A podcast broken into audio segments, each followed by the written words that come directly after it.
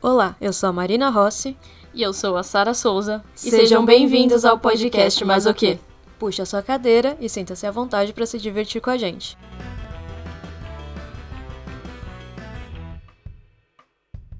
Nesse primeiro episódio, vamos falar sobre A Maldição da Mansão Bly. Uma série que estreou recentemente na Netflix que foi muito esperada, principalmente depois do final da Maldição da Residência Rio. É, meio que ela foi, entre aspas, vendida como se fosse uma segunda temporada, uma continuação, algo mais ou menos assim da Mansão Rio. Eu diria que isso seria uma minissérie. Então, uma série, digamos assim, de minisséries. Residência 1 sendo a primeira e A Maldição da Mansão Bly sendo a segunda. Eu acho que dá pra comparar um pouco com o jeito que American Horror Story trabalha, que cada temporada conta uma história diferente. A, a diferença é que realmente mudou o nome nessas duas, né? Se não é o mesmo nome, é, são casas né, diferentes. A Residência Rio é um, uma casa num local totalmente diferente, se passa nos Estados Unidos. Já a Mansão Bly se passa na Inglaterra, em Londres, no interior, né? Ser mais específica. Então são histórias totalmente diferentes, porém, alguns atores continuam também de uma série para outra, de uma temporada para outra. Assim como o criador também é o mesmo, que é o Mike Flanagan. Ou seja, se você quiser assistir a Mansão Bly primeiro que a Rio, não tem problema nenhum. É, falar um pouquinho da sinopse, para vocês conhecerem né, o que, que é a série. Primeiro, como ela é a segunda temporada da Maldição da Residência Rio, é, muita gente acha que ela é uma série assim, né, terror, mas e não é bem assim, mas mais pra frente a gente vai falar sobre isso. Então, a sinopse. É, a série traz a trajetória da Danny Clayton. Desculpa, Danny Clayton, que é uma americana que se mudou para Londres. Ela está à procura de um emprego para se manter ali na, no novo local onde ela mora, né? País totalmente diferente. E ela encontra um anúncio para cuidar de duas crianças. Ao ir atrás de, desse anúncio, ela encontra com Henry Ringrave, que é o tio dessas crianças. Ele é o atual tutor delas, já que seus pais morreram há cerca de dois anos atrás. Aí ela né, consegue aí a vaga e vai para a mansão Bly cuidar dessas crianças e fica lá no, numa zona rural em Essex, né? Já dá para imaginar uma mansão num Meio lugar do nada. rural, um pouco, né, meio de nada. Eu já ficaria um pouquinho preocupada, né? Não sei vocês, mas eu já trancaria o Qualquer É. casinha assim, já meio afastada da cidade, meio no, no meio do nada. Tipo, você tá viajando e vê uma casinha ali no meio do nada, você já pensa, mano, como que é É. morar ali à noite? Vamos fazer de novo, é que a gente tá gaguejando.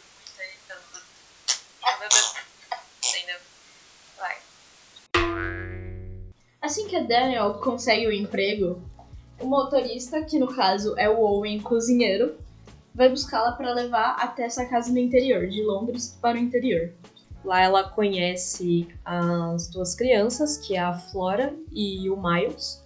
Também conhece a governanta, que estava ali lidando com essas crianças há mais ou menos seis meses. Aí tem o cozinheiro, que é o Owen, a jardineira Jamie, também, que moram, moram não, né? Que estão ali cuidando da casa. E acaba cuidando das crianças também, antes de ter uma au pair. Que ela não sabia até então, né? Ele falou que era cozinheiro, mas ela não sabia que era da casa. Ou sabia, ou ele fala que era da casa. Não lembro. Ele fala que era cozinheiro na casa. Na casa. Eu não me lembro, acho que eu tava dormindo E- nessa parte. E que ele fazia bicos pro Henry quando ele precisava dirigindo de motorista. Porque eles não tinham um motorista em si. Era só ele, a Jamie e a Hannah. E a governanta aparenta ser uma pessoa legal, uma pessoa boa, assim como o cozinheiro, todos eles, né, super receberam ela bem na casa. Inclusive a jardineira, que a gente conhece um pouquinho depois, que é a Jamie, também parece ser uma pessoa bem amável. Até então, tá tudo bem, as crianças são amáveis, educadas. Tudo bem. também era Perfeitamente esplêndido. tudo estava perfeitamente esplêndido. Como diz a Flora em vários momentos, no, no primeiro episódio, pelo menos. Bom, ela, essa série ela começa com aparentemente um suspense, um terror, com a, a Dani levando com ela um fantasma aí do passado e levando mesmo, né? Não é nenhum spoiler eu falar aqui que ela olha no espelho e vê uma coisa atrás dela, porque isso acontece logo nos primeiros minutos, assim, do, do primeiro episódio. Então, você sente que vai ser algo, putz, eu vou me assustar o momento inteiro, os jumping squares. Ops. Corta. Os jumping scare vêm com certeza, mas é, não é bem assim. Assim, eu particularmente não, não sou uma fã do gênero de terror. Eu não, eu não gosto de terror. Não só por causa do susto, mas, tipo, eu, eu não quero, sabe? Eu assisti a, a Mansão Rio e assisti Bly, e, assim, definitivamente não é terror. Eu gosto de suspense, mas eu não gosto de terror por causa dos sustos e a caracterização normalmente é bem mais horripilante no terror, terror e não no suspense. Mansão Bly, ela, por ser a, a temporada 2 aí, né, por ser uma temporada depois da, da Residência Rio, tem tudo a ver com terror, suspense, né, tipo, é o que a gente pensa de início, a gente acha que é uma série que, nossa, vamos levar muitos sustos, mas, assim, todo mundo achando que era terror, todo mundo achando que ia ser um aqui, nossa, vamos morrer de medo, como na Residência Rio, e acaba que. Não é assim. Não é, não é. Tem uma pegada um pouco mais dramática, mais romântica, não tem nada assim que, que faça você ter um jump scare assim muito grande. Acho que eu posso Tal... contar nos dedos dois jump scare na, na temporada Isso, inteira. Isso, mais ou menos.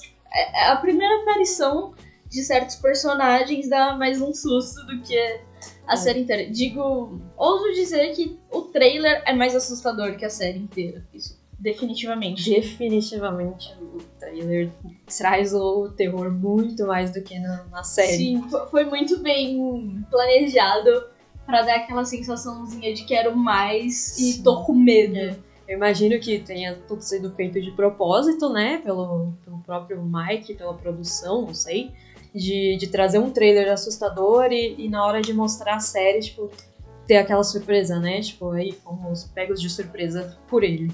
Bom, apesar da, dessa surpresa, né, de não ser terror, eu amo um terror, eu amo me assustar. É, eu acho que, para mim, o, mais legal de você assistir o terror é aquela sensação de não estou mais sozinho quando você assiste, né? Eu gostei muito da série, eu fiquei muito feliz assistindo, porque é, ela não deixa claro o que tá acontecendo, então a todo momento você tenta entender, tipo, ah, será que todos eles são fantasmas? Ah, nossa, não, acho que não. De repente no outro você fala, não, são sim. Aí depois no próximo fala, não, não são. Porque você fica todo momento tentando ser um detetive, tentando entender o que tá acontecendo. Você vira um detetive tentando é. entender. E eu amo, particularmente amo isso, de tentar adivinhar o que, que tá acontecendo. E, e essas respostas só vão vir quando precisam vir. É, às vezes nem no, no episódio que vai contar melhor a história de um personagem, você tem a resposta 100%. Você tem um pedaço é, da resposta do que você precisa saber, mas você não tem 100% daquilo. São, cada episódio conta a história de um personagem e essa história desse personagem vai se encaixando como se fosse um quebra-cabeça, né? Pra no final você ter um quebra-cabeça completo. É, eu acho muito legal, eu gosto desse formato, como foi feito também na Residência Rio, né? Cada episódio era a história de um da família. E isso ia contando a história como um todo, a história da residência, né? E aqui também. E sempre intercala, né? Presente, passado. Sim. Pra você poder entender tanto o passado do personagem que tá sendo contada a história, quanto o presente dos acontecimentos com os outros personagens. Não só Sim. com aquele que está sendo contada a história naquele episódio, né? Sim, é. No passado, quando eles trazem o, passado, é a parte onde entra do quebra-cabeça, e quando você tá no presente, você ainda fica aquele tem meio perdido. Nossa, o que será que tá acontecendo agora? Mas no passado você tá conseguindo entender o que tá acontecendo no presente. Eu acho isso e, muito legal. E você tem que, tenta meio que encaixar os acontecimentos, né? Tipo, isso tá se passando durante isso, ao mesmo tempo. Uh, a Rose tá tomando um chá ao mesmo tempo que a Daniel tá comendo um bolinho, mas tá mostrando tudo separado em episódios diferentes. Mas aconteceu tudo no mesmo momento. No mesmo momento. Pausa. Dá pausa.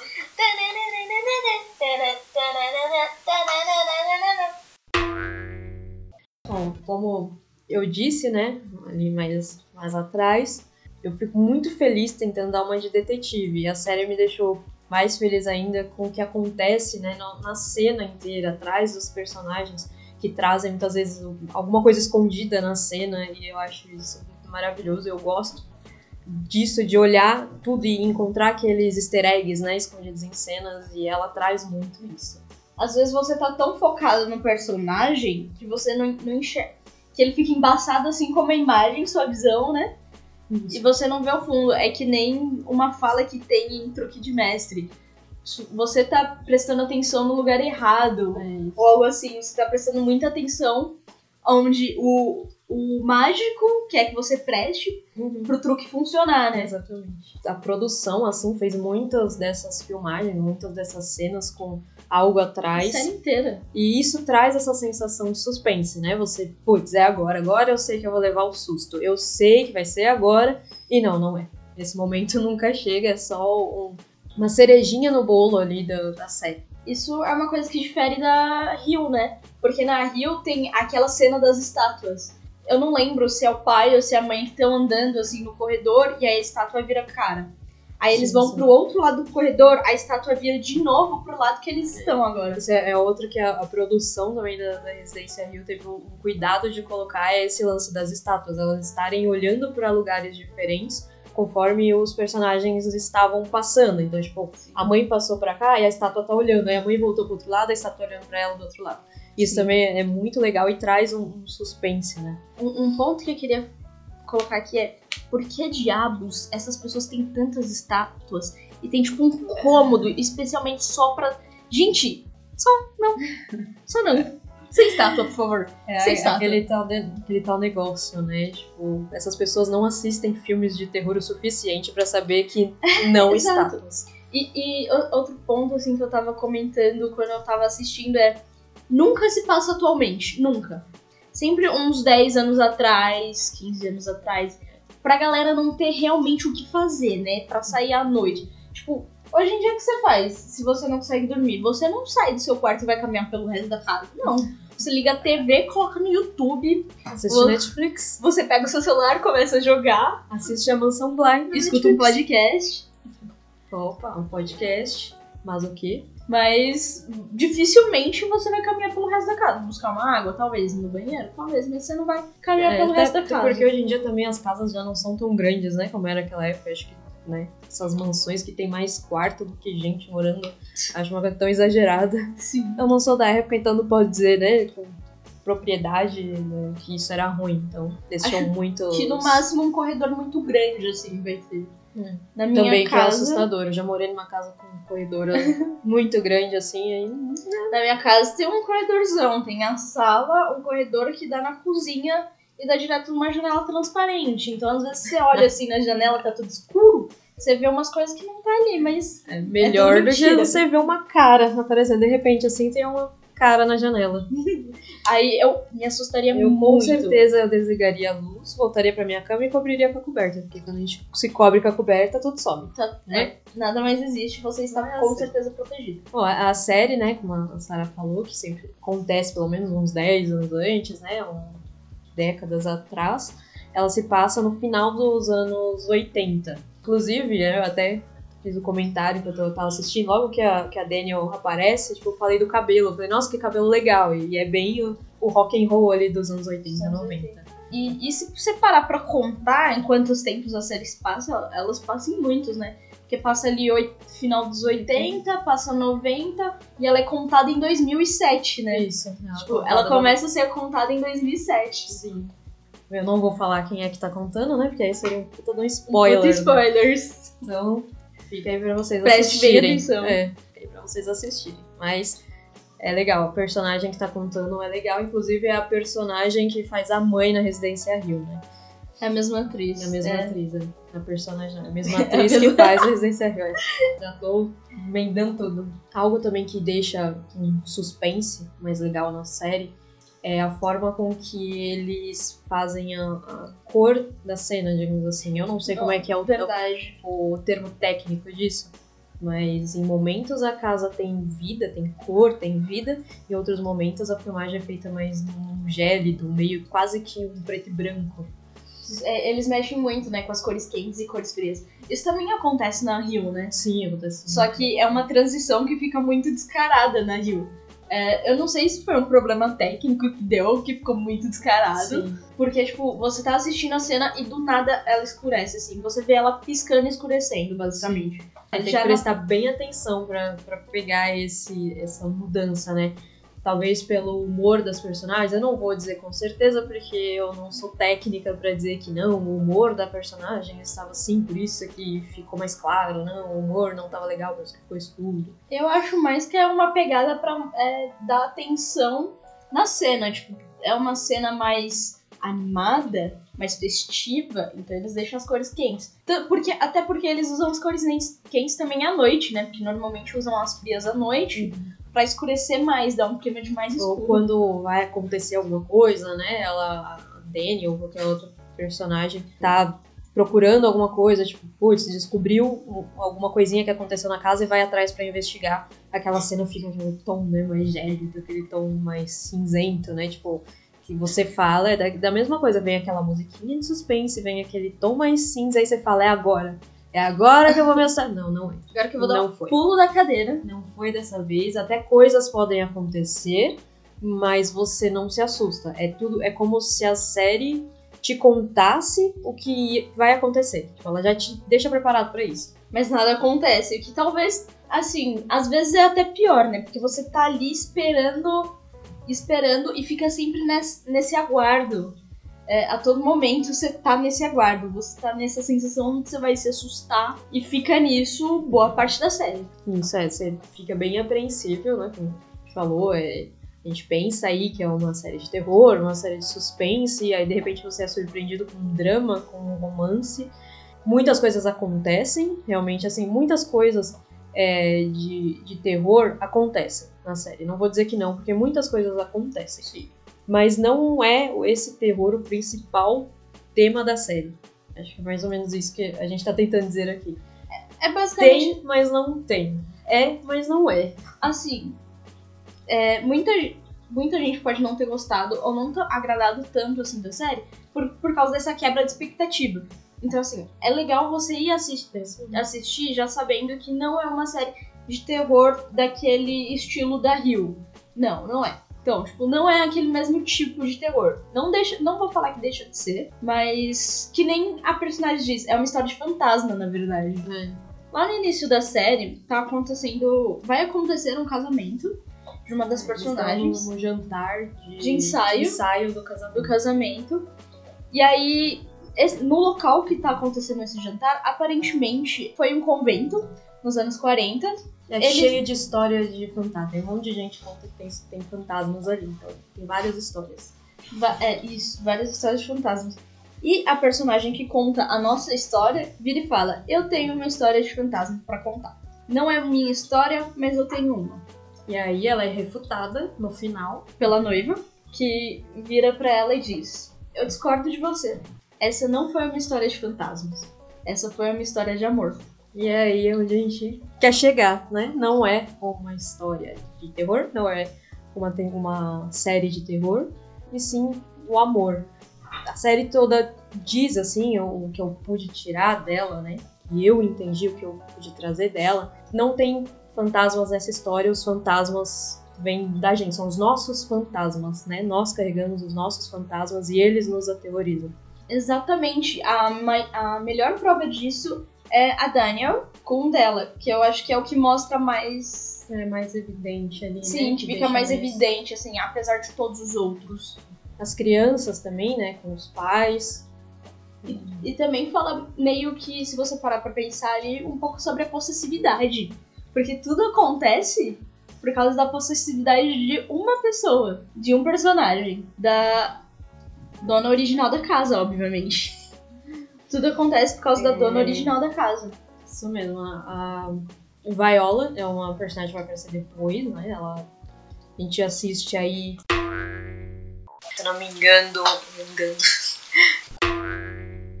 Sim, é uma personagem que não, tá na maior parte da série. Ela vai aparecer só lá pros últimos episódios. A, a gente até vê em algum momento o nome dela, né? Na Uma, série, alguma uma, referência a uma ela. lápide em que aparece o nome dela.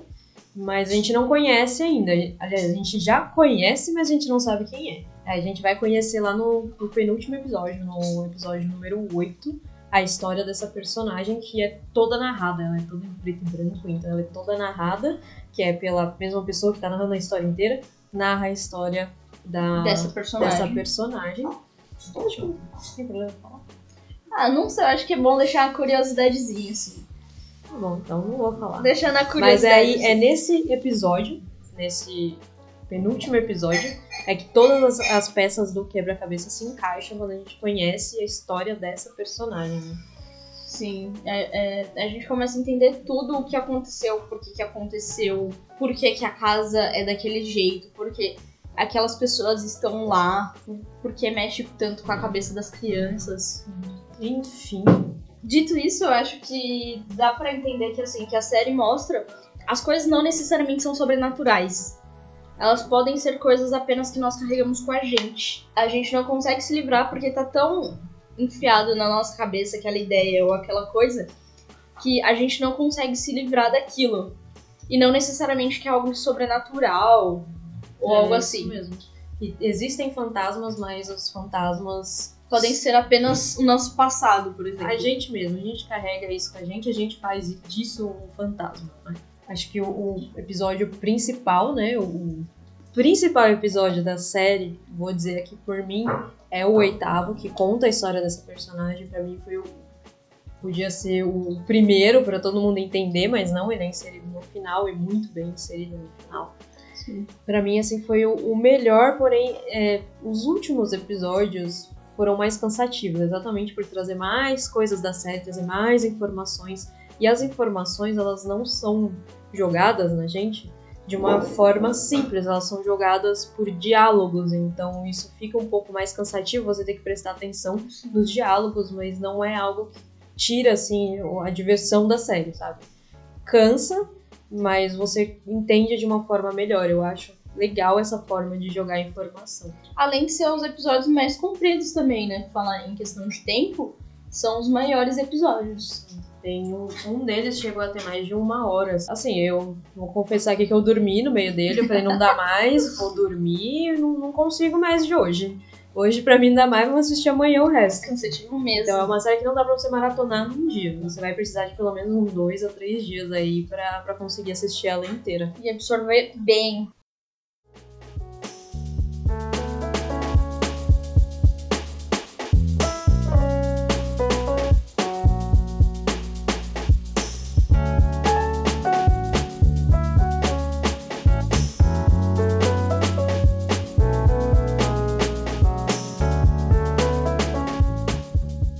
Hoje a gente vai ficando por aqui, nesse primeiro episódio. E a gente termina dizendo que a série é perfeitamente Perfeitamente esplêndida. esplêndida. Se preparem para os próximos episódios. A gente pretende trazer outras séries, ou livros, ou filmes, ou games, ou tudo mais o que a gente gosta de falar e se diverte falando. Espero que tenham gostado. E manda pra gente o feedback, né? Se você assistir, manda pra gente o que você achou. Ou se você já assistiu, manda pra gente o que você achou. E manda pra gente também o feedback do nosso, Nosso podcast. Muito obrigada, gente. A gente fica por aqui. Tchau. Por hoje é só. Tchau, gente.